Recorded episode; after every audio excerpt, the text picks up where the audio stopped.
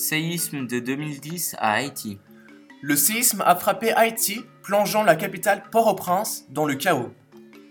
Le 12 janvier 2010, un tremblement de terre a eu lieu à Haïti d'une magnitude de 7.0 à 7.3. Une force qui peut provoquer des dégâts sévères dans de vastes zones. Ce tremblement de terre a causé la mort de 250 000 à 300 000 personnes et il y a eu 300 000 blessés environ. 1,2 million de personnes se sont retrouvées sans abri après la destruction de 10% de la capitale. L'endroit où le séisme s'est produit se situe environ à 25 km de Port-au-Prince. Le foyer du séisme, l'hypocentre, a été localisé à 10 km de profondeur. Deux fortes répliques ont rapidement suivi. Une première de magnitude 5.9 a frappé à 17h, heure locale, soit 7 minutes après le premier séisme. Une deuxième réplique de magnitude 5.5 a été ressentie à 22h12. Les structures et l'organisation de l'État haïtien ont souffert de la catastrophe. Au bout de trois jours, l'état d'urgence a été déclaré sur l'ensemble du pays pour un mois.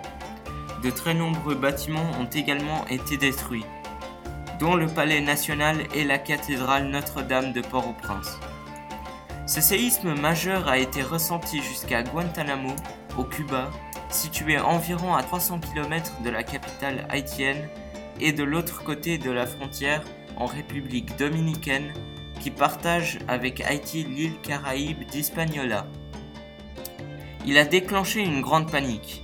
De très nombreux habitants de la zone ont quitté les bâtiments en train de trembler. Suite au séisme, la capitale n'était plus qu'un nuage de poussière. Les lignes téléphoniques terrestres et les communications par téléphone portable ont été interrompues dans la capitale. Malheureusement, Haïti reste l'un des pays les plus pauvres au monde.